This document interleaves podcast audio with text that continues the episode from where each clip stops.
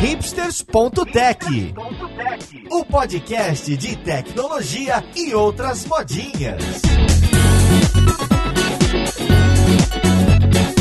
Seja bem-vindo a mais um episódio do Hipsters.tech. Eu sou Paulo Silveira. Hoje é terça-feira e a conversa de hoje vai rodar em torno do desenvolvimento multiplataforma. Tá todo mundo quebrando a cabeça para tentar dar manutenção em um aplicativo para iOS, um aplicativo para Android e às vezes até para Windows Phone, acredite se quiser. E o que a gente precisa fazer aqui é resolver essa confusão. A gente vai conversar especificamente sobre Xamarin ou para os íntimos Xamarin, não é? E para esse papo eu vou trazer gente que usa a plataforma e gente que cria essa plataforma. Então vamos lá pro podcast.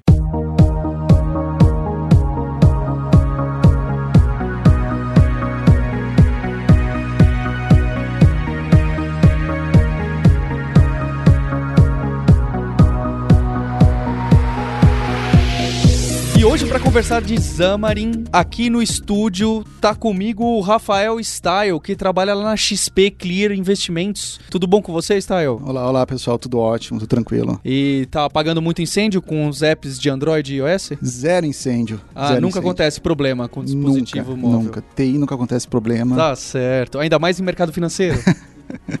Além do Rafael Style, diretamente de São Francisco, lá do Vale do Silício, o Rodrigo Cumpera, que é um dos criadores do Xamarin. Posso falar assim, Cumpera, ou eu tô mentindo? Eu tô na Xamarin desde o começo, sim. Olha só! Legal, Cumpera. Então a gente vai querer saber bastante dos detalhes internos do produto. E também lá do Hemisfério Norte, diretamente de Filadélfia, aquele cara que você já tá cansado de ouvir a risada dele, o Maurício Linhares. Tudo bom, Maurício? E aí, Paulo, tudo na paz aqui. Ah, então hoje nós temos dois do Hemisfério Sul, dois do Hemisfério Norte. E para começar a nossa conversa, eu queria saber quais são os desafios que uma equipe de desenvolvedor enfrenta ao tentar manter e criar um aplicativo tanto para o Android, quanto para o iOS, quanto para o Windows Phone, quanto para outra plataforma que venha aparecer, ou seja, para a web. Por que que esses frameworks e produtos para desenvolvimento multiplataforma apareceram? Isso é, qual é a pedra no sapato de você, desenvolvedor mobile? Bom, desenvolvimento mobile, hoje em dia, é... poucas empresas podem se dar ao luxo, se é que dá para dizer assim, de não pensar em mobile. Eh, Nem que seja um website responsivo,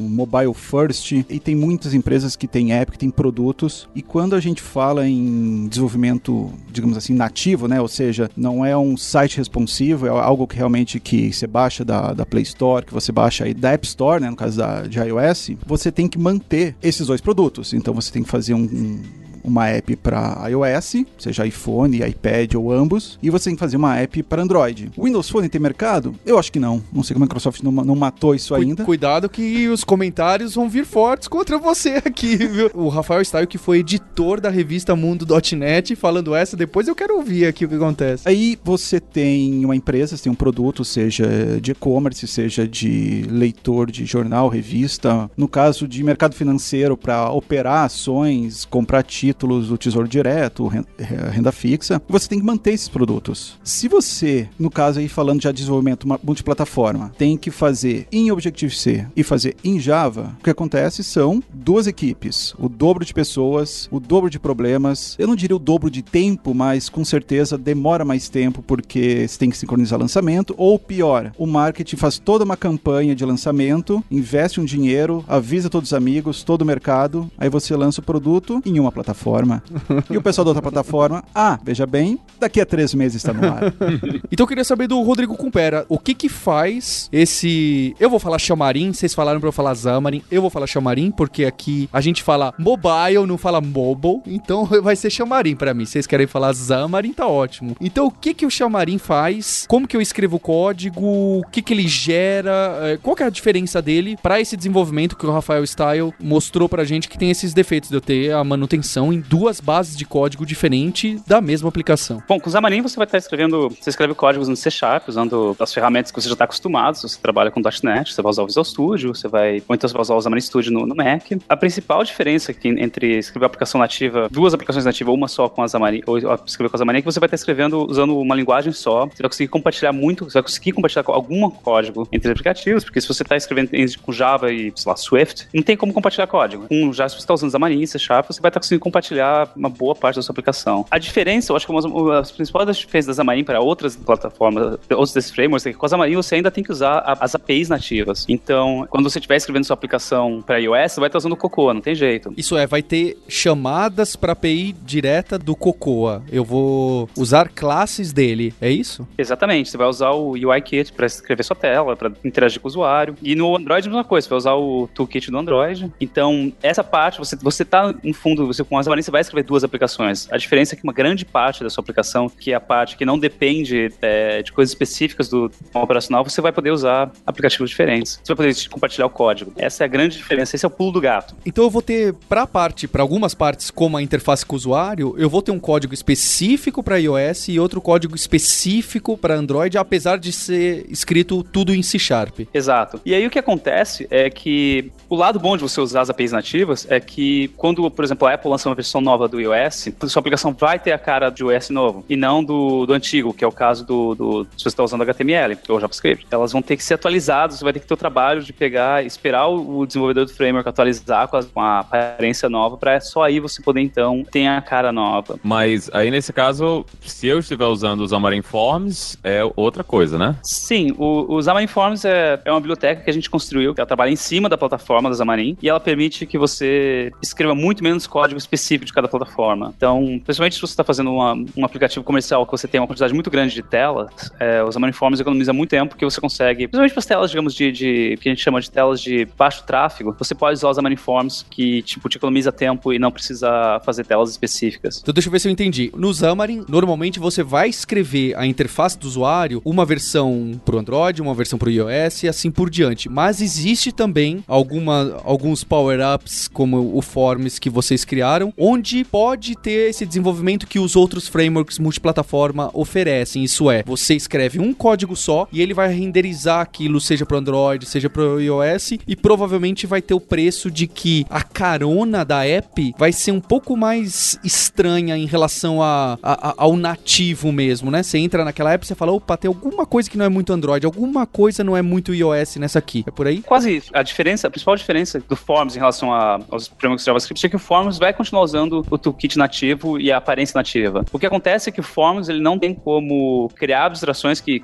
que, que mapeiem para todos os recursos nativos. Então você tem uma, certa, uma quantidade limitada de coisas que você pode fazer em relação ao que você poderia fazer se estivesse usando a API do iOS diretamente. Por padrão, ele não tem tudo, certo? Mas com Xamarin Forms, ele é um framework de, de interface de UI, ele permite que você crie renderizadores nativos. Então, por exemplo, eu quero renderizar PDF na minha aplicação. Não existe um componente padrão de PDF que venha. Na verdade, nem para Android existe um padrão. Tá? Android, assim, você escrevendo em Java. Mas eu quero renderizar uh, PDF na minha aplicação Xamarin, que estou usando o Xamarin Forms. Então, eu posso uh, escrever essa parte em em, em Xamarin Android. Eu posso escrever também o, a parte em Xamarin iOS, que renderiza PDF usando as bibliotecas nativas ou os componentes específicos para iOS e Android. E no Xamarin Forms eu crio um renderizador apontando para cada uma dessas plataformas. Então você tem um pouco de desenvolvimento específico por plataforma, mas comparado ao resto é muito pouco. Eu queria só fazer um adendo também que eu,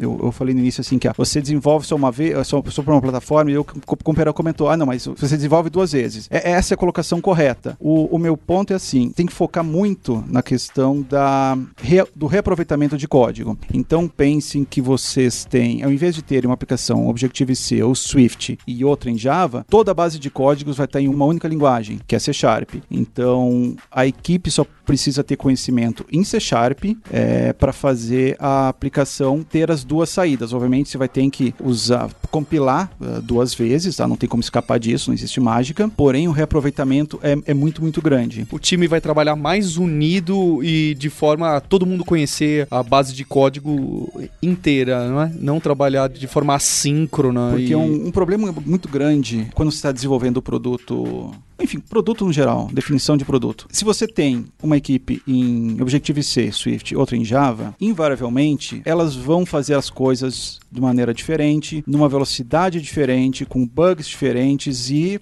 enfim, tudo diferente, como se fosse realmente não tivessem conectados. Não existe reaproveitamento de código. Então, numa empresa que eu, que eu trabalhei há alguns anos, a gente sofria muito com isso, porque tinha o produto, um leitor de uh, publicações digitais, e esse produto ele tinha uma camada de customização, uma camada de serviço por cliente. Então, imagina o, o desespero que era de você ter um produto gigantesco, uma base gigantesca, complexo, aí chega um cliente e diz: Ah, mas eu quero que você customize isso, isso, isso em todas as plataformas. então, era era, realmente desesperador.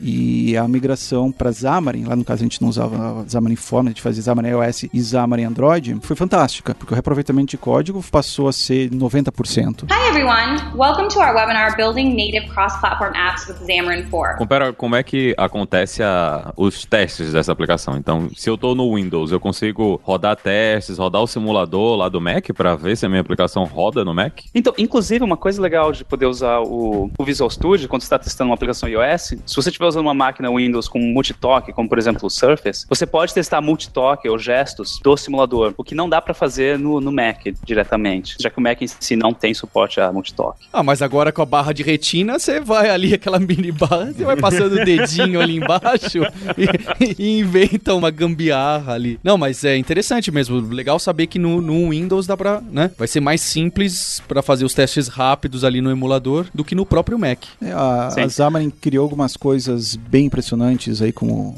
o Compeira comentou, que permitem você fazer aquela utopia de até alguns anos atrás de você desenvolver para Mac e iOS a partir do Windows. Você, do ponto de vista do desenvolvedor, parece bruxaria. Porque você está no Windows programando para iOS, para Mac e, e, e, você dá o play no Windows e o simulador pipoca no Mac que está conectado na rede. Uhum. É, é, é, bruxaria, é muito impressionante. É, inclusive aqui pro a gente na, na, no online, no presencial a gente só tem curso de com Swift, mas mas no online a gente tem um curso de Xamarin e um dos pontos interessantes é que as pessoas perguntam: vou precisar de Mac para fazer o curso? E aí, nesse caso, para você desenvolver aquele começo, não, não precisaria. Não precisa para desenvolver o começo, mas ainda Depois, assim, né, pros você, tem, você tem que ter o detalhe, porque. Inclusive no simulador, para você rodar, você precisa de um Mac. Não tem como escapar. Para você ver a aplicação rodando, rodando de qualquer forma, você precisa de um Mac. É, mas é que o desenvolvedor bom é aquele que codifica, gera o pacote e não precisa nem abrir, né, no simulador, né? Já tá bom.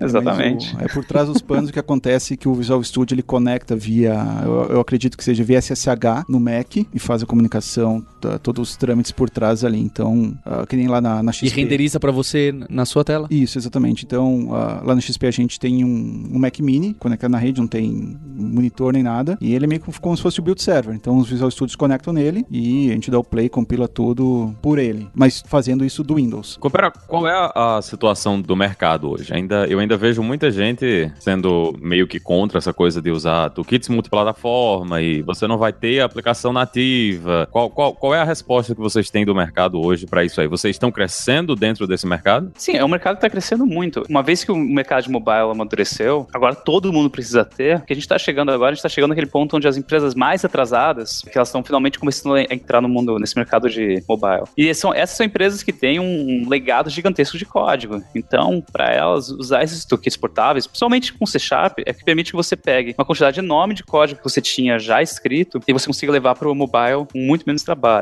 No fundo, as pessoas estão vendo que, com os aparelhos estão, como, os aparelhos estão ficando cada vez mais rápidos, a pequena diferença que tinha em termos de, de, tá, de, de passe em disco, de performance que você tinha entre usar um ou outro, está sumindo. Então, não, não existe mais tão forte toda a, a preocupação que tinha antigamente. Nesse sentido, o mercado, tá, eu acho que o mercado está muito mais aberto a isso, tanto que você pode ver que todo ano o, o, a fatia de mercado da, desses toolkits está aumentando. Então eles não só estão crescendo junto com o mercado de mobile, mas eles estão ganhando uma fatia maior. Então você vê que isso está tá realmente mudando a forma como as pessoas estão trabalhando né, como mobile. Deixa eu ver então se o, o Xamarin poderia resolver uma situação. Eu fiz essa pergunta no episódio de Progressive Web Apps para o Sérgio, que é, é óbvio, não tem cara de nativo e uma série de restrições, mas que também é uma das soluções multiplataformas você pode enxergar assim. Com o Xamarin, eu poderia criar uma app, vou, vou te dar uma descrição, para ouvir o podcast do hipsters.tech que puxa do RSS, baixa quando tá com a rede Wi-Fi ligada, para depois eu poder ouvir aquele arquivo offline. Você entendeu? Eu tô dando só um cenário que obviamente não é muito complexo, mas eu quero saber se eu teria alguma barreira que eu teria que escrever muito código nativo ou específico para Android, específico para iOS, nesse caso particular dessa app. A parte que vai ser mais complicada é essa parte de fazer o download usando só quando você tiver a, rede disponível, porque isso nesse caso não tem uma forma de plataforma de fazer isso. Você depende da API nativa de cada um, porque isso funciona de formas bem diferentes. Então, nesse caso, você tem que escrever código do Android para falar, baixa esse arquivo nessas condições, e a mesma coisa no iOS. Inclusive, a, a própria parte gráfica, tudo isso você consegue fazer de forma uma base só de código, sem ter que escrever código nativo. Você consegue fazer tudo isso usando forms. Tá bem, isso que a gente falou de nativo, que é a parte de detectar o Wi-Fi, a condição de baixar, eu escrevo em Java e Swift ou nesse caso eu escreveria tudo em C Sharp? Em C Sharp. Quando, aí que tá, ah. tá, quando eu digo nativo, na verdade eu tô dizendo você usando a API específica do iOS. Perfeito. A perfeito. gente, a, a, a Xamarin, a gente tem essa coisa que a gente se orgulha muito, que a gente tem sempre suporte para versão nova do iOS no primeiro dia que a Apple lança, no mesmo dia. A gente tem feito isso nos últimos 3, 4 anos, então, consistentemente. Então, uma coisa que não acontece é você não ter acesso às APIs nativas. E uma coisa muito bacana em relação a essa coisa de poder escrever nativo, e nesse caso, lembrando que nativo é em C Sharp, usando as APIs da plataforma, com Xamarin você não fica restrito a código que existe apenas em C Sharp. Então, digamos que você programa aí em Swift, em Objective-C ou Java, e você está acostumado a utilizar umas bibliotecas lá do. Enfim, que já existem para Java, para Swift. Bibliotecas, digamos assim, uh, nativas de, de, dessas plataformas. Aí você pergunta, ah, mas eu vou programar em C Sharp e como que eu uso? Isso é perfeitamente possível, porque o Xamarin consegue linkar uma biblioteca, por exemplo, no, no iOS em ponto .a, ou os jars, no caso do Android, ele linka, faz uma, uma bridge ali, não sei qual é o termo certo, disponibiliza a API para o C Sharp. Então você pode pegar seus jars, a grosso modo, pega os jars, joga no Visual Studio e magicamente aquilo lá fica disponível para você desenvolver a sua aplicação C Sharp. Ou seja, não tem limitação nenhuma em relação ao que você pode fazer com, com a plataforma. Hi everyone, welcome to our webinar Building Native Cross-Platform Apps with Xamarin 4. Então, compara, a Xamarin não é a única, né, dentro desse mercado. A gente tem várias outras plataformas, tem outras empresas, algumas com mais sucesso, outras com menos sucesso, que estão desenvolvendo também toolkits para fazer isso aí. Então, por que que, que eu deveria colocar as minhas fichas na ferramenta de vocês em vez de procurar outra coisa, tipo PhoneGap, usar React Native, usar o App Accelerator? O, o que é que a, a Xamarin tem aí nesse caso que eu não encontraria na, no resto do pessoal que está no mercado? Eu acho que a principal diferença da Xamarin para o resto é o fato, primeiro, de ser em C Sharp, mas a grande maioria dos, do, dos concorrentes são em JavaScript, que você pode dizer que é uma vantagem e também uma desvantagem. Então, se, se você quer ficar desenvolvendo em JavaScript o máximo possível, Xamarin não é uma boa opção. Agora, se você quer, gosta de C Sharp, que eu acho uma linguagem bem agradável, bem legal de usar. E não só isso, por C Sharp ser uma linguagem de tipagem estática, ser uma linguagem um pouco mais de baixo nível que JavaScript, você tem maior performance. E uma coisa que a gente fez, eu acho que foi uma decisão muito acertada desde o começo, é a gente sempre oferecer acesso a todas as APIs nativas, que nem sempre é uma coisa que você vai ter acesso fácil usando é, outras plataformas. Elas têm avançado nesse sentido, mas ainda assim é uma coisa que não é. O nível de qualidade dos bindings nativos que eles têm não é tão bom quanto o que a gente tem. Eu queria saber os nomes. Quem são esses outros players e. Ah, e vamos lá. Todos, o maior player no mercado de, de frameworks multiplataformas é o, é o, é o PhoneGap, o Cordova. Ele é o maior player. Acho que ele é gratuito desde sempre. O Cordova permite que você escreva um aplicativo usando JavaScript e, e HTML. Então, uma aplicação web, só que dentro de um, empacotado dentro de uma aplicação móvel. E tem uma base de usuários muito grandes. Na minha opinião, ele tem uma série de limitações. Não tem uma cara exatamente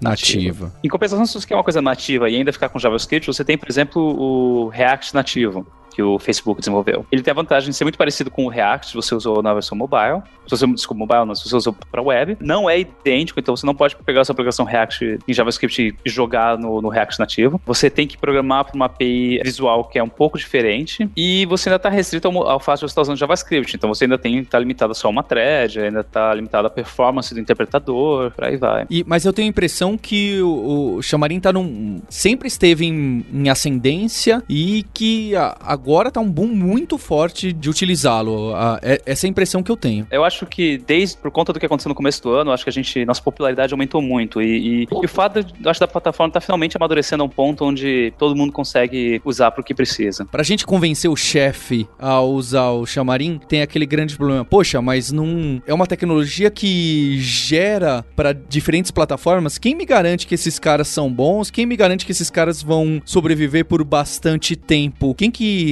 tá por trás disso aí? Qual que é o status de se eu precisar suporte?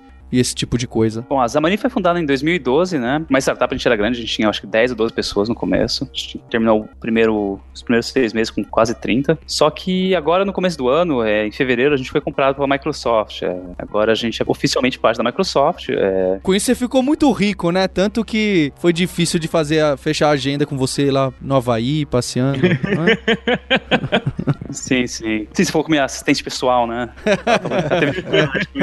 A Siri, né? É, foi, foi sim. Siri. É. E eu acho que a grande, a grande mudança agora é que a gente realmente é parte. é, A, a Microsoft realmente rece- recebeu a gente de braços abertos. É, é, a gente está trabalhando super próximo de todos os times próximos que, que tem a ver com a gente da Microsoft. O time do .NET a gente trabalha super próximo. Os times, o time do Visual Studio agora a gente trabalha muito próximo. Então a gente, a gente tá. A integração que a gente já tinha agora está muito mais avançada. A gente está realmente trabalhando junto. Tanto que o roadmap de lançamentos que, que, que, que a Xamarin tinha agora está se alinhando com o da Microsoft. Agora, os planos de lançamento da Microsoft agora incluem a gente em tudo. Então, o que antes às vezes podia parecer um pouquinho confuso e às vezes tinha um, um atraso ou outro aqui ali em suportar as coisas novas que a Microsoft lançava, agora acabou, porque agora a gente vai conseguir estar seguindo a Microsoft. Ou melhor, o, o .NET, a gente vai estar acompanhando o .NET em tempo real, por assim dizer. E vocês têm uma história ainda mais interessante, não é, Compera? Porque você, antes disso, você trabalhava no, no projeto Mono. Conta pra gente o que que é e um pouco do Miguel de Casa também. Bom, ah, o Miguel de Casa, ele é o fundador, é um dos fundadores da Xamarin, mas um pouco antes disso, no, no final dos anos 90, Bem antes disso. A história é longa, mas ela é, ela é curta. Finalzinho, no final dos anos 90, ele fundou um negócio chamado Gnome. É, quando o pessoal achava que o Linux ia ser o desktop do futuro. É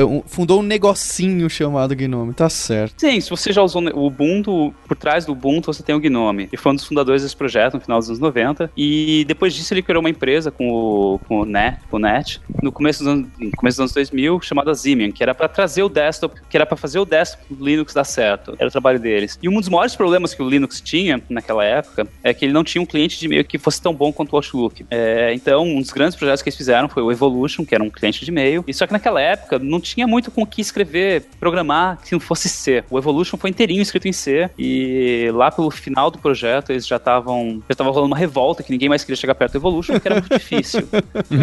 É, eu acho que a melhor forma de entender o Evolution, por que que um cliente de e-mail é difícil, é que um cliente de e-mail, escrever um cliente de e-mail é parecido com escrever uma aplicação web sem nenhum framework de JavaScript, sabe? Você tem que testar ela em 10 mil navegadores, Então e cada tem navegador faz alguma coisa errada diferente. Só que com navegador você tem o quê? Quatro, cinco empresas que fazem navegadores. Você tem servidores de e-mails que um cliente de e-mail tem que lidar todo dia. Então é, é um problema muito mais difícil e quando eles estavam usando naquela época, eles estavam tentando usar, eles estavam usando C e não deu certo. Foi, era muito complicado, muito difícil. O projeto começou a atrasar horrores. E foi na época que, que a Microsoft lançou o .NET. E o .NET, ele, na época, era, era, era muito mais atraente do que o Java. Porque o, o Java, tava- todo mundo estava tentando fazer Java open source naquela época e não estava dando certo. E a Sun era, não tá, era muito hostil às iniciativas open source de Java. Aí veio a Microsoft e lançou o .NET. O .NET, inclusive, ele, era, ele tinha um padrão aberto, qualquer pessoa podia implementar, não tinha custo nenhum. E o Miguel achou uma ideia genial e começou a implementar. Que aí começou o Mono. O Mono começou em 2001, 2002, 2002. Então o Mono era uma implementação do, do framework .NET.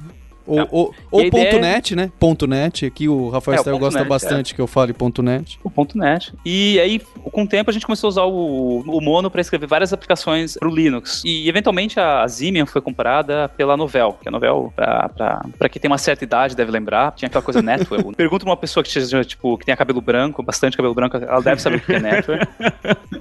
E você já trabalhava lá com Pera? Eu entrei na Novell, entrei em 2007 na Novell. E 2007 também é um ano famoso por ter acontecido uma, uma das maiores crises econômicas do mundo, né? a Novell, que já não estava indo bem, ela foi para ela ficou numa pior. Ela não estava indo bem e acabou que em 2012 ela foi vendida, né? Não sei se as pessoas lembram, mas naquela época o que, o que as pessoas mais gostavam era aquela, aquela coisa chamada BlackBerry. Também, se você não sabe o que é um BlackBerry, pergunta pra uma pessoa de terno e cabelo grisalho.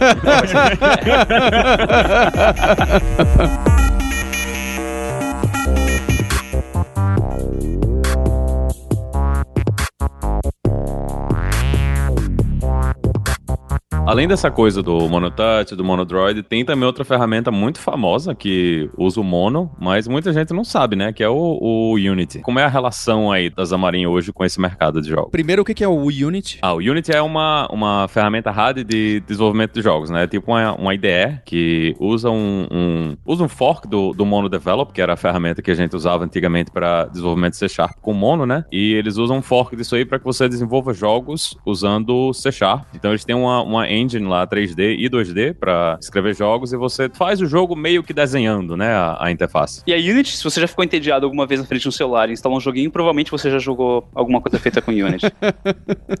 Eles são é, a- é a maior engine de jogos para mobile.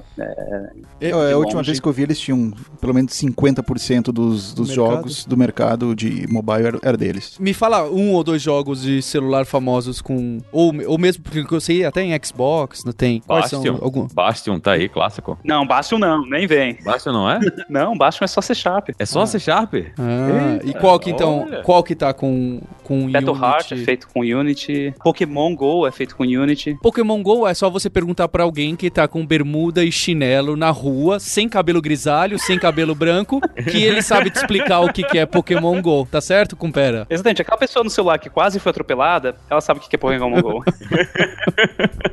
Bom, logo eh, no começo a relação não prosperou muito. A gente teve, teve um certo, eh, uma certa desavença no começo, mas agora com a compra da Microsoft, uma das principais mudanças foi que o Mono trocou de licença. O Mono, que antigamente era uma coisa chamada GPL2, eh, LGPL2, que é uma licença que não, não permite você distribuir o Mono sem entrar em contato com a Xamarin, agora ela tem uma licença chamada MIT, que permite você usar o Mono para fazer o que você quiser e não precisa nem, nem, nem, nem avisar a gente. Você pode fazer o que você bem entender. E é uma licença, e essa licença é muito mais interessante para Unity. Então, desde a compra da da nossa compra da Microsoft, a nossa relação tem melhorado muito. É, a gente está agora trabalhando em conjunto, tem muita coisa que a gente está fazendo junto. É, o primeiro sinal de que, que as coisas estão mudando é o fato agora do, do, do pessoal da Unity estar no nosso canal de Slack. Então, a gente tem trabalhado juntos, eu acho que é, tem muita coisa legal que a gente vai poder fazer com eles. Eles são um, um usuário muito importante pra gente de Mono. Para eles, o que historicamente sempre foi muito difícil foi, foi se manter atualizados com versões recentes do Mono. Eles estão, eu acho que eles estão até o momento, a- até algumas semanas atrás, eles, estavam usando uma versão do Mono de 5 anos atrás. Agora eles lançaram uma, uma versão nova que usa Então, olha só, a Xamarin, quando eu falo Xamarin, então é esse produto que tá junto com a ideia agora do Visual Studio, que vai gerar esse código pra mim para as várias plataformas. Mas a empresa que antes tocava o Mono, hoje como que tá o Mono? É um projeto open source tocado por outras pessoas? Vocês estão envolvidos? Eu posso escrever uma aplicação em C Sharp pro Linux? Vocês têm a ver com isso ou já é um projeto que foi levado para outro caminho por outras pessoas? O Mono é ainda é um projeto open source, a gente tem um. A gente gasta bastante tempo, a gente investe bastante tempo no Mono. Ele tem os seus usos fora do- do- dos produtos da Xamarin, como por exemplo a Unity, e tem muita gente que usa o Mono e a gente, a gente apoia as pessoas que estão tentando usar o Mono em, em lugares que. em- com coisas que não necessariamente tenham a ver com a Xamarin. É um projeto open source, tem bastante gente que contribui, a gente tem. A gente costuma ter 50, 60 pessoas da comunidade contribuindo cada versão. E a gente, não sei, uma coisa que eu acho interessante que a gente faz, a gente, tem, a gente tá tentando mais e mais apoiar o- a- as pessoas da comunidade para escrever aplicação, para dar novos usos dos pro Mono em outras coisas. Por conta disso, a gente, sei lá, a gente ajuda e apoia um, um porte do Mono para mainframe. Hi everyone, welcome to our webinar Building Native Cross-Platform Apps with Xamarin 4. Eu queria perguntar pro Rafael Style, que é o usuário pesado das ferramentas do, do Xamarin de vocês. Imagina o seguinte, tem um monte de ouvinte agora com essa dúvida. Será que eu vou desenvolver nativo para Android e iOS? Ou será que eu vou usar uma das ferramentas multiplataformas? E ele pode estar inclinado a, opa, vou fazer um teste com o Xamarin. Qual que é aquele primeiro momento? É, é óbvio, ah, o, o primeiro hello ele vai ficar animado, falar, poxa, ficou legal, tanto no iOS ou no Android. Qual que é o primeiro momento que vai dar um baque para ele? Ele vai falar, hum, isso aqui é, não deu muito certo ou me parece mais complicado e que você acha, não, fica tranquilo que isso é fácil de resolver, se contorna por ali. Qual que são os, os entraves primeiros quando você logo começa a desenvolver com o Xamarin? Bom, a primeira coisa a ter em mente é que você vai escolher uma plataforma para desenvolver. Acho que antes de tudo, você tem que estar muito claro que você vai desenvolver para mobile. Então, eu conversei esses dias num, num canal ali, acho que no Brasil.net, que o desenvolvedor estava super empolgado para trabalhar com mobile e eu fazendo umas perguntas para ele e no fim das contas ele não tinha perspectiva de trabalhar para mobile, mas ele ouviu falar em Xamarin e estava entrando nesse mundo. Só que ele ia trabalhar com web. Então, pode parecer bobo, mas Xamarin é para mobile. Você tem que escolher uma plataforma para começar. Android, iOS. O que for mais fácil para você. Se você não tem Mac em casa, escolha Android, porque senão você não vai nem uh, conseguir continuar. Tendo isso em mente, outra coisa importante a lembrar é que o, o, o Xamarin, a grosso modo, ele é um, uma, uma ferramenta, um conjunto de ferramentas que transforma código C Sharp numa aplicação iOS ou Android. Então, para você programar, por exemplo, em Android, você vai ter que conhecer uh, Android, as APIs do Android. Então, ajuda muito primeiro você fazer, uh, por exemplo, alguma, alguma coisa em Android Java para se acostumar e aí partir para Xamarin mesmo. É obrigatório? Não. Você pode começar direto? Sim. Nesse caso, é melhor você, por exemplo, ir pelos tutoriais do próprio, da própria Xamarin no site deles, mas tenha sempre em mente que você vai usar as APIs de cada plataforma. Você não vai encontrar no site da Xamarin a API, a documentação completa do Android e nem do, do iOS. Lá vai ter, vai ter coisas específicas de como uh, possibilitar o uso de, de C Sharp, Xamarin para desenvolver para cada plataforma. Então tenham isso muito claro em mente. Vocês vão no Stack Overflow perguntar coisas de uma plataforma, pesquisem. Pode pesquisar primeiro sobre, por exemplo, Xamarin iOS ou Xamarin Android, uh, como tirar uma foto ou take a, take a picture, né? Uh, depende aí muito do que vocês encontrarem em português. Take a picture. Take é, a picture. É.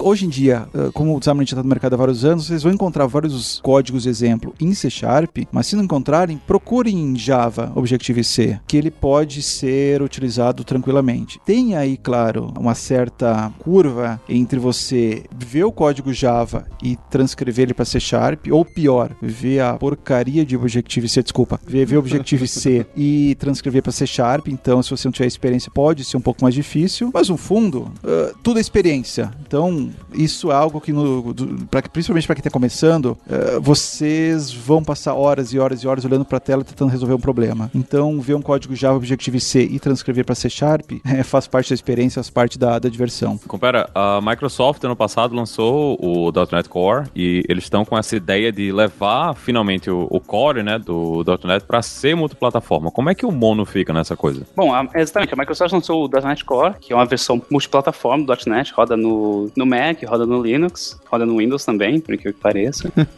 a, a, diferença, a, a, o mono, como o mono fica nisso? Bom, primeiro que gente, o que a gente está fazendo agora, a gente está convergindo muito mais os, as duas plataformas. Não vai acontecer como aconteceu no passado, às vezes, que o mono demorava muito mais tempo para ter uma para implementar as APIs novas do .NET. Vocês podem esperar que a partir daqui, daqui para frente o, o mono e o .NET meio que vão dar juntos em termos de disponibilizar APIs novas. Mas fora isso, o Mono tem um público-alvo, tem uma ideia muito diferente do que o .NET tem. O .NET é um, é uma, é um runtime para servidores, é para você rodar aquela aplicação web, então você quer rodar uma máquina no servidor, um monte de CPU, dúzias e dúzias de gigabytes de memória, feito para rodar em dispositivos pequenos. Então, como, seus, como celular, como Raspberry Pi, a gente está muito mais interessado em fazer Mono ser um seu, o runtime ideal para você rodar nos menores dispositivos possíveis e o .NET para você rodar nos, nos maiores dispositivos que tiverem. Esse, ó, essa é a diferença. A gente está tentando seguir aí um para a gente quer ter alvos diferentes, públicos diferentes. Hi everyone, welcome to our webinar Building Native Cross-Platform Apps with Xamarin 4. Queria perguntar para vocês então, pro Rafael e pro Compera, o que, que, que eu preciso? Você citou que o Core aí também é uma, uma iniciativa da Microsoft, mais focada nesse do server side. E, e para eu entender ainda e, e fechar de vez para quem não conhece nada do Xamarin que nem eu, quando eu vou baixar lá o, o, o Xamarin, eu que tenho Mac,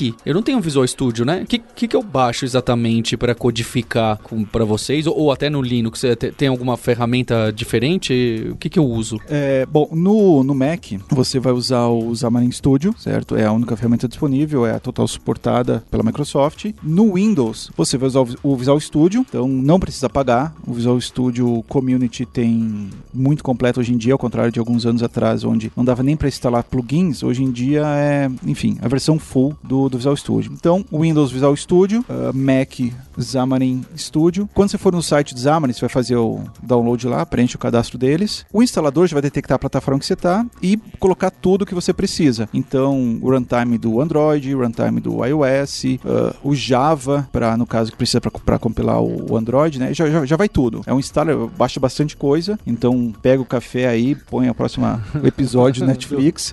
do Hipsters. Do Hipsters. Ah, mas não é tão grande assim. Eu acho que vai demorar um pouquinho mais. Vários episódios do Hipsters, então. Bem, então tá me parecendo. a- acho que pro ouvinte também ficou bastante apelativo e certamente ficou interessado em, em testar a plataforma. Compara, qual que é a visão de vocês, da empresa, em relação a desenvolvimento nativo? Vai ficar restrito a alguma coisa ou outra? Vai crescer muito multiplataforma? Vai crescer muito o o web, progressive web apps? Qual, qual que é a visão de vocês pra gente finalizar? Eu acho que a aplicação multiplataforma são inevitáveis, porque o desenvolvimento mobile é muito mais difícil que o desenvolvimento web, e você não tem como bancar uma equipe tão, uma, uma equipe tão maior para você conseguir ter, manter os aplicativos para as duas plataformas principais, que é o Android e o iOS. E, isso já é claro, você não tem como ter um aplicativo para um e não ter para o outro. E o fato de você usar esse frame, qualquer um dos frameworks multiplataformas é que te permite que você tenha, que você faça as aplicações muito, de forma muito mais rápidas e com muito menos dor de cabeça, que é o que o Rafael falou no começo, dos times pé de guerra, porque cada um faz uma coisa diferente. Eu acho que o, o- o futuro realmente está em você, tá em você permitir que essas aplicações nativas multiplataformas sejam, tenham cada vez menos um custo, a taxa que você paga de ter uma, uma aplicação é, multiplataforma ser cada vez menor. Então você vai ter vai reduzir a barreira de você poder pegar e usar os recursos nativos quando você precisar.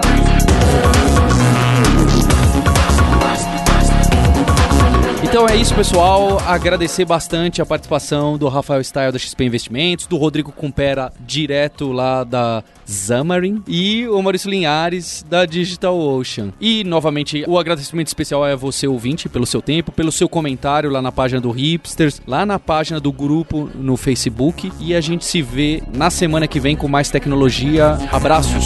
Tchau.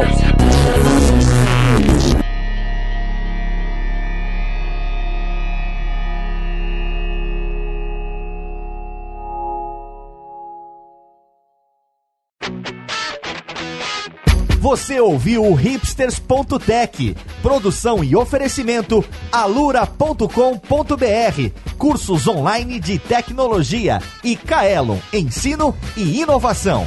Edição Radiofobia, podcast e multimídia.